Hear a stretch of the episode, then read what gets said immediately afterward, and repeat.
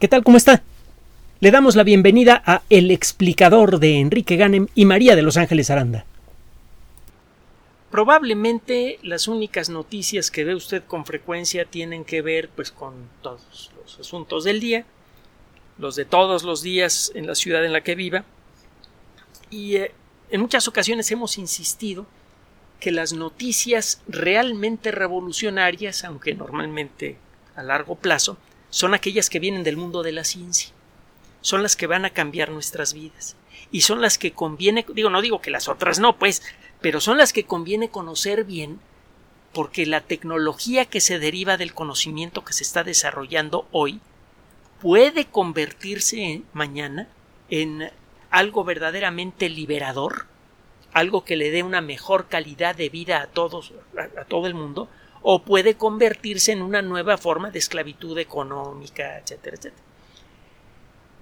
Uno de los grandes asuntos del mundo moderno y una de las principales causas de esclavitud indirecta es el altísimo servicio de los costos de salud. Solamente si tiene usted, si dedica usted una parte sustancial de su salario para pagar un seguro es que tiene una cierta posibilidad de acceder a los mejores servicios de salud y eso está limitado. Algunos servicios son tan costosos que ningún seguro los cubre y además están los, los problemas que existen en muchos ambientes con respecto a cuestiones de de diagnóstico oportuno de enfermedades, etcétera, etcétera. Muchas veces para llegar a un diagnóstico se hace un gasto muy grande que se quema una buena parte del seguro y cuando ya se sabe lo que hay que hacer, muchas veces no queda el dinero para hacerlo. Esto podría empezar a cambiar en el corto plazo como consecuencia de la aplicación de tecnología que hasta hace poco solamente existía en laboratorios de investigación. Este es el caso de la tecnología CRISPR-Cas. En el 2015, si mal no recuerdo, fue declarada la tecnología del año por la revista Nature, me parece, corríjame si estoy equivocado, y bueno, poco tiempo las eh, damas que desarrollaron esta tecnología ganaron un muy justificado premio Nobel. De hecho, está creciendo la justificación para el premio Nobel que les dieron. Descubrimos en la década de los 30 del siglo pasado que el ADN es la molécula de la herencia, que el ADN es el que le dice a las células de una persona cómo construir a un cuerpo completo. Esa información viene de nuestros padres. Y bueno, pues el rollo más o menos lo conocen, ¿no? O, eso asumo. sabemos que eh, la molécula de ADN actúa como una especie de cinta magnética en donde se guardan las instrucciones para fabricar proteínas. Al conjunto de instrucciones que forma un pedacito del ADN, al conjunto de instrucciones en donde se encuentra la información suficiente para fabricar una proteína le llamamos gene. Las proteínas le dan forma y función al cuerpo. Hay muchos, muchas familias diferentes de sustancias químicas en, en nuestro cuerpo. Una de estas familias es la de las proteínas, pero es una familia especial. Las proteínas pueden tomar muchas formas y muchas funciones diferentes. Es más, una proteína puede realizar varias funciones diferentes. Entonces, es crucial que las instrucciones que sirven para construir proteínas indiquen la forma de construir proteínas que realizan bien su función. Si las proteínas no realizan bien su función, algo empieza a funcionar menos que bien en nuestro cuerpo. Puede ser una cosa tan pequeña que ni la notamos, o puede ser algo realmente grave. Durante mucho tiempo tuvimos que vivir con este hecho. Si usted tiene los genes que facilitan el desarrollo de una condición que se llama fibrosis quística, pues ni modo lo más probable es que vive usted alrededor de 30 años, 30, 40 años, una cosa así. Hay casos raros en donde se vive más, pero no es lo típico. Es una enfermedad que afecta a los pulmones. No quiero meterme en demasiados detalles de describir lo que es la fibrosis quística porque ahora le tenemos, como se dice en los toros, tres noticias, tres, tres noticiones relacionadas con la salud. Y la primera noticia tiene que ver con la fibrosis quística. Es una enfermedad que eh, ya conocemos bien a nivel genético, es rara pero no tan rara. Es una enfermedad severa. Y bueno, ya sabemos exactamente qué gene es el que tiene la fórmula incorrecta que de poderse corregir se curaría la fibrosis quística. Bueno, hay enfermedades genéticas que no son tan fáciles de arreglar. Esta en principio debería ser fácil de arreglar, simplemente cambiando un gene por otro. Y hasta hace poco no teníamos forma de hacerlo. Verá usted, la molécula de ADN en el ser humano tiene alrededor de dos, eh, de dos metros de largo. Cada átomo mide una diez millonésima de milímetro. ¿Cuántos átomos cree que hay en la molécula de ADN humano? Entonces, el poder detectar el lugar en donde se encuentra un error genético en esa molécula gigantesca es por sí mismo un gran triunfo. Ya sabemos hacerlo de una manera más o menos regular. Ahora, lo que viene es encontrar la manera de um, recortar en el lugar apropiado esa molécula y reemplazar el pedacito que quitamos por otro.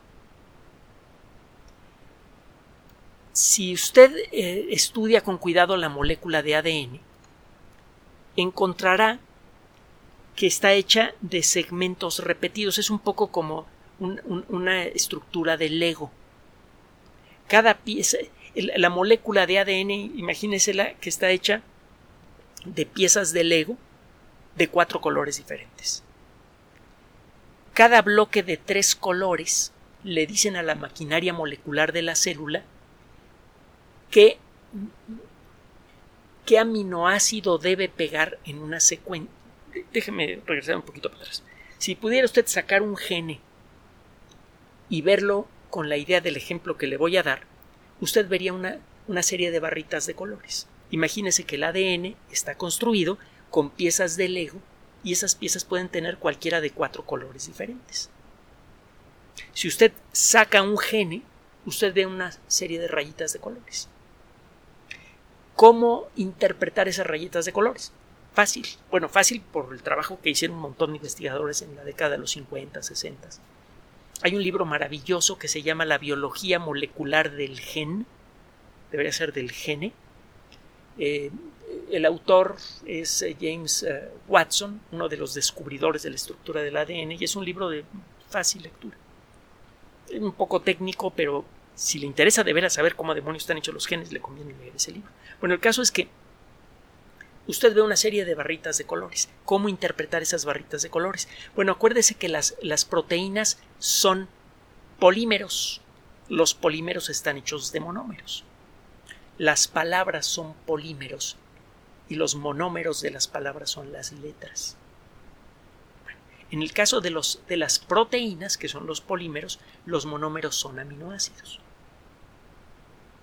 En la naturaleza encuentra usted 20, en, los seres vivos de todo el planeta encuentra usted, no importa qué proteínas tenga, cada organismo, bacterias, pangolines, rinocerontes, seres humanos, encuentra usted siempre que hay 20 aminoácidos diferentes. Y son los mismos en un pangolín y en usted. Hay por allí una bacteria que utiliza un tipo de aminoácido que no encuentra usted eh, en otros seres vivos. Parece que es un descendiente directo de los primeros seres vivos que hubo hace más de 4 mil millones de años. Bueno, el caso es que si usted quiere saber cuál es la fórmula exacta de una proteína tiene usted el gene, usted toma los primeros tres colores para utilizar la terminología formal del mundo de la genética. Usted toma los primeros tres nucleótidos y según el patrón de colores se va usted a una tabla y dice, a ver, verde, amarillo, amarillo, aquí tengo que poner una metionina. Ese es el nombre de uno de los aminoácidos. Se brinca los, pone usted su metionina en el, en el lugar, se brinca tres aminoácidos hacia adelante y busca el siguiente grupo de tres colores. Y usted ve amarillo, verde, amarillo, amarillo, verde, amarillo, cisteína busca usted una molécula de cisteína y se le apega a la metionina que ya tenía usted como primer aminoácido de esa, de esa proteína. Este trabajo lo hacen unos robots moleculares naturales que se llaman ribosomas. Los ribosomas van leyendo una fotocopia del gene que está guardado en el ADN que se realiza en una molécula que es casi idéntica, que se llama ARN mensajero. Entonces, usted puede identificar el con las técnicas que existen en la actualidad, otro día se las describo porque sería un rollo demasiado largo, la cosa es que usted puede identificar qué gene es el que está cucho para el caso de la fibrosis quística.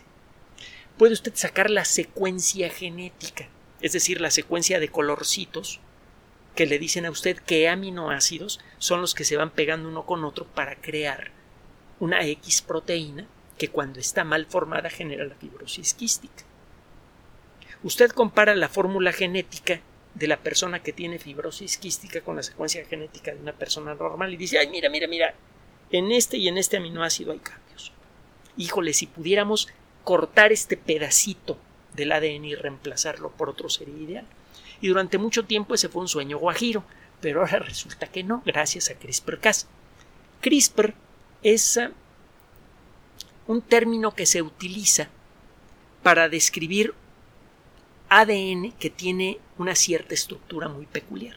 Encuentra usted trocitos de ADN que se repiten frecuentemente y que se leen igual en una dirección y en otra.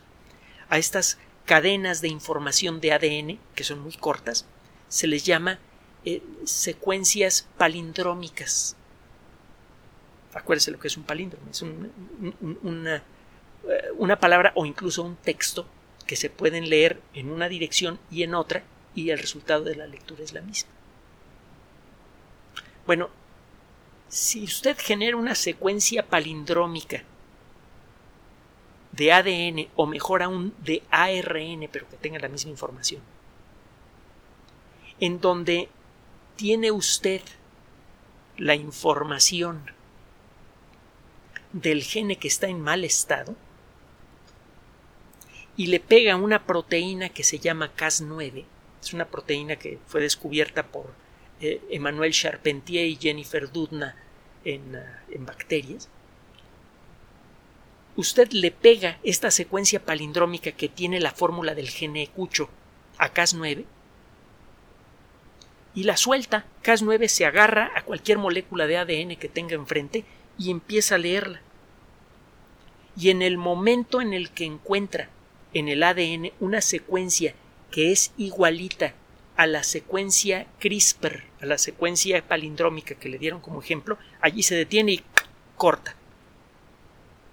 Con pequeñas modificaciones, esa misma proteína Cas9 que ya cortó en un lugar reemplaza lo que cortó por otra cosa. ¿Qué cosa? Lo que usted quiera.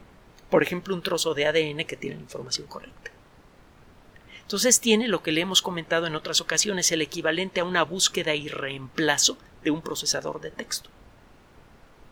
Agarra una Cas9 y le pega usted una secuencia palindrómica que tiene la información del gene malo. Con eso le está diciendo busca esto y corta. Si además le agrega usted algunas monerías más, que también desarrollaron estas damas, entonces usted puede hacer que la misma maquinaria molecular que está leyendo el ADN y comparando con la secuencia palindrómica, y que cuando llega a un lugar corta el ADN, puede hacer que esa misma proteína pegue algo nuevo. Creo que no lo había explicado con suficiente claridad en otras ocasiones. Y debe ser por la emoción, es que la tecnología CRISPR-Cas es muy emocionante. Bueno, pues el caso es que le pega usted un gene nuevo exactamente en donde usted quiere y con la secuencia eh, eh, informática, la secuencia genética que usted quiere. Se hace facilísimo, para los expertos, se hace facilísimo editar ADN. Y hace poco le presentamos una nota en la que se inició la, pruebas en seres humanos para tratar de curar una enfermedad genética que afecta al hígado, ¿se acuerda usted? Y si no, pues búsquela por ahí. Es uno de los audios eh, recientes en, nuestro sitio, bueno, en nuestros espacios, que ya sabe usted cuáles son. Y eh, por cierto, de nuevo le agradecemos el apoyo que recibimos de usted a través de Patreon y de PayPal, porque es, es por ese apoyo que podemos echarnos estos rollos es el único apoyo que recibimos. Queremos eh, subrayar esto porque últimamente ha habido, con toda la infodemia que hay por allí, siempre queda la duda de si un sitio u otro sitio pudiera estar apoyado por, por, abajo del agua por alguien. Aquí el único apoyo que tiene este espacio es el que nos da usted, con su atención y los que así lo deciden eh, por apoyo directo económico en, en, en, estos sitios, los que publicamos en Patreon y en PayPal. Bueno, regresando. CRISPR-Cas corta y reemplaza en donde usted quiere. ¿Qué hicieron estos investigadores? Tomaron células humanas de pulmón y bueno, las cultivan en el laboratorio y las someten a este tratamiento, ya que no sabe qué. Las células así tratadas se les corrige el problema genético. Esto salió publicado en una revista que se llama Life Science Alliance, Alianza de las Ciencias de la Vida sería el nombre. Life Science Alliance, artículo publicado el 9 de agosto de 2021. Búsquelo usted, el artículo hay muchos artículos en revistas científicas que no son gratuitos, pero si de veras le interesa, si por ejemplo es usted médico y tiene que tratar a personas que tienen esta, esta condición, probablemente le interesa leer el artículo en original, pues puede buscarlo aquí o puede cuando menos acudir a alguna de las bibliotecas de eh, alguna de las uh, universidades, eh, por ejemplo de la Universidad Nacional o de la Metropolitana y todo, y si tienen eh, suscripción a la revista usted puede leerla en la biblioteca e informarse. La cosa es que ya lograron hacerlo en células humanas. No lo han intentado en seres humanos porque se han intentado otras terapias para tratar de de ah mire el, perdóneme se, me olvidó comentarle el artículo en cuestión sí es gratuito Life Science Alliance busque en los artículos publicados el día 9 de agosto de 2019 hay uno que se llama Evaluating CRISPR-Based Prime Editing for Cancer Modeling and CFTR Repair in Organoids. Ahorita le digo por qué aparece la palabra cáncer. Es parte de la emoción.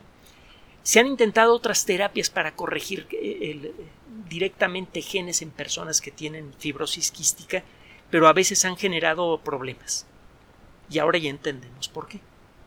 Entonces, primero, se va a ensayar la técnica CRISPR-Cas directamente en células humanas para ver si funciona. Y si funciona, se abre el camino para solicitar un protocolo de pruebas en seres humanos para hacer la corrección directa. Una posibilidad sería ponerse una mascarilla y respirar un aerosol cargado con las moléculas de CRISPR-Cas. Otra posibilidad sería la inyección directa en vasos sanguíneos que van a parar a los pulmones. Hay varias posibilidades que se están evaluando. La cosa es que si usted intenta tomar células humanas individuales y les echa CRISPR-Cas para corregir ese gen en particular, se corrige. Y bueno, ya para terminar con esta nota, irnos con la siguiente. Si usted puede hacer eso con, eh, eh, con los genes que tienen que ver con ah, la fibrosis quística, ¿por qué demonios no? Puede hacer lo mismo con el cáncer ya empezamos a tener un mapa bastante completo de cuáles son las modificaciones genéticas que hay en células cancerosas en relación con, con las células normales. ¿Cuál es la secuencia genética de células de pulmón? La secuencia genética de células cancerosas de pulmón y detecta ciertos genes que normalmente siempre son los mismos. Es otra nota que salió por ahí hace poco. Entonces, realizando el mismo tipo de corrección genética usted puede hacer que las células cancerosas dejen de serlo. Cuando menos eso es lo que sugiere, este, sugieren estas observaciones. Lo que sigue es agarrar células de cáncer y someterlas a este tratamiento CRISPR-Cas a ver si a, a ver si se puede corregir el problema. Y si se puede corregir, entonces como se viene sospechando desde hace tiempo, la tecnología CRISPR-Cas se podría convertir en un aliado directo muy valioso para la lucha contra el cáncer, porque podría corregir errores genéticos en una célula cancerosa en cualquier parte del cuerpo. Simplemente inyecta usted directo en la sangre el principio CRISPR-Cas. Fíjese, fíjese lo que se viene. la posibilidad de curar el cáncer con una inyección. Es una posibilidad de curar enfermedades genéticas. Ahora, otra notita por allí. Investigadores de la Universidad de, Cork en ah, Irlanda. El artículo sale publicado en una de las revistas de editorial Nature, una que se llama Aging, es decir, eh, envejecimiento. Sería una traducción libre al español. Sabemos de una manera cada vez más clara que las bacterias que tenemos en el tracto digestivo influyen directamente en muchos aspectos de nuestra salud. Las sustancias que producen esas bacterias y las, las que inducen a que nuestro cuerpo produzca tienen un efecto directo en nuestra salud mental y en nuestra salud física. Bueno, estos investigadores empezaron a estudiar detalles relacionados con el deterioro del sistema nervioso con el paso de los años. Es cada vez más claro que la calidad del microbioma, de la composición de las bacterias que hay en nuestro tracto digestivo, tiene algo que ver de manera directa con el proceso de envejecimiento. Y lo que lograron conseguir estos investigadores es demostrar de una manera más directa la relación que hay entre la disminución de ciertos procesos, de procesos cognitivos en el cerebro que asociamos con la vejez, con la actividad de bacterias en el sistema inmune. Esto no significa que cambiando las bacterias de nuestro, sistema inmune, nuestro sistema digestivo, perdón, ¿eh? sí, estoy bien emocionado. esto no, no, significa que si cambiamos de bacterias en el tracto digestivo de pronto nos vamos a volver inmortales. Significa que vamos a vivir mucho más de lo que viviríamos si tenemos las bacterias equivocadas. Todavía estamos tratando de ver qué bacterias son las que debemos tener en el tracto digestivo en detalle y cómo ponerlas allí y que se queden. En algunas personas se quedan de manera natural, en otras no, y no acabamos de entender bien a bien por qué. Podría ser un factor genético. Si se trata de un factor genético, lo podríamos corregir con CRISPR-Cas. Eso nos ayudaría a cambiar el, microbioma del tracto digestivo y eso de golpe y porrazo podría empezar a generar una disminución importante en el peso en personas que tienen sobrepeso. Parece que en buena medida esto tiene que ver con bacterias equivocadas en el tracto digestivo. Podría ayudar a mejorar muchos casos de depresión y ansiedad. Podría mejorar muchos eh, problemas metabólicos sistémicos como diabetes, etcétera, etcétera. Hay motivos para creer, motivos fuertes para creer que eso puede ocurrir. Así que ahí tiene usted, una tecnología podría reforzar a la otra. Y la última y nos vamos. Para curar problemas como, por ejemplo, COVID-19, cáncer y muchos otros que han escapado a la, medicina actual, muchas veces ya sabemos lo que tenemos que hacer. Tenemos que bloquear la acción de una cierta proteína, por ejemplo. Ya sabemos que esta proteína es la que nos está causando el problema. ¿Cómo bloquearla? Bueno, Sabemos que una proteína puede bloquear a otra. Las proteínas son moléculas muy grandes y si usted se pone unos lentes mágicos con la ayuda de una computadora que a final de cuentas es un super lente mágico, ve usted la distribución de cargas eléctricas en la superficie de una proteína, verá que cada proteína tiene un patrón muy complejo y muy peculiar. Para que una, una sustancia se le pegue a otra, necesita usted conseguir una distribución de cargas eléctricas que sean complementarias a las cargas eléctricas de la sustancia a la que se quiere usted pegar. Bueno, usted ya ha visto que las proteínas tienen un cierto patrón de cargas eléctricas, los puede usted calcular con la tecnología moderna que existe, biocomputación, eh, biología molecular, todas las técnicas modernas que hay ahora para caracterizar a una proteína a nivel molecular. Ya tiene usted cuál es el patrón de cargas eléctricas. Ahora, no sabíamos, tiempo pasado, cómo diseñar una proteína que tuviera cargas eléctricas complementarias que se le pudiera pegar muy bien a esa canija proteína que queremos bloquear.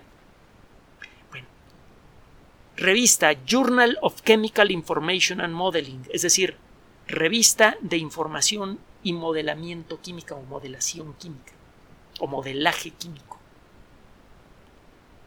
Resulta que un grupo de investigadores, investigadores de, de, de, de, de que aquí del, ah, del Instituto de Ciencia y Tecnología de Sklolkovo, acaban de presentar un sistema de cómputo que hace precisamente eso, para no meternos en demasiados detalles. Sabemos desde hace mucho tiempo, por experiencia, por lo que hemos aprendido a nivel de, funcionamiento molecular de las células, que mucho del proceso de regulación del funcionamiento de las proteínas en nuestras células es producido por otras proteínas más chiquitas. Cuando una proteína es muy chiquita se le llama péptido. El término péptido y proteína son eh, intercambiables dentro de ciertos límites. Otro día nos metemos en el detalle de qué diferencia hay entre un péptido verdadero y una proteína verdadera. El caso es que los dos están hechos de lo mismo, solo que los péptidos son chiquitos. Bueno, en nuestras células de manera natural, cuando se quiere suavizar, detener la acción de una cierta proteína, se produce un péptido, una proteína chiquita, que es eléctricamente complementaria a la proteína que se quiere modular, que se quiere controlar. Bueno, pues estos investigadores han desarrollado una tecnología, un proceso de investigación, un, mecanismo de investigación, un protocolo de investigación que permite tomar una proteína que uno quiere bloquear y a partir de eso diseñar una proteína que se le va a pegar a esa proteína que uno quiere bloquear. Una vez que ya se ha diseñado la proteína, se puede sintetizar un gene que codifica para esa proteína y ese gene sintético se lo inyecta usted a una bacteria que comienza a reproducirse a lo bestia y a muy bajo costo. La bacteria empieza a leer esa información genética y a producir ese péptido en grandes cantidades, usted lo aísla, lo purifica, que es muy fácil en estas circunstancias para los expertos, lo vende y entonces está usted vendiendo una molécula que a lo mejor bloquea la actividad de una proteína que es necesaria para que las células cancerosas sigan vivas. Y en ese momento las mata usted. O bloquea la acción de una proteína mal codificada en personas que tienen ciertos defectos genéticos y con eso empieza usted a disminuir el impacto de alguna enfermedad genética. O bloquea usted la acción de proteínas bien construidas pero mal conformadas con la estructura tridimensional equivocada que son responsables por enfermedades como el Alzheimer y con eso detiene usted el desarrollo de la enfermedad.